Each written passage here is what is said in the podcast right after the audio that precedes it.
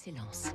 Donnons l'envie d'entreprendre au cœur des territoires. Avec la banque Les Derniers, votre banque en région. Il est 6h58, bien confortablement installé dans son canapé. Nous allons prendre le temps d'écouter Territoire d'Excellence avec Fabrice Lundy qui nous emmène dans le budget. Sina est l'une des grandes marques de mobilier contemporain haut de gamme. Née il y a bientôt 50 ans, elle évolue dans le giron de Ligne Roset, dont l'histoire remonte en 1870 dans les forêts de lin en pleine nature à Briord.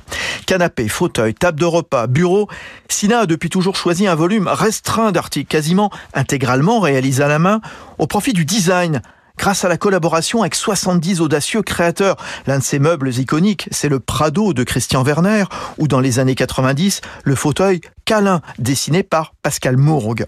Novateur en design, novateur aussi dans l'éco-conception, qui dans les années 70 n'était pas autant développée qu'aujourd'hui. Une fabrication propre, avec du bois massif européen, provenant de forêts éco-gérées, et des nouveaux matériaux.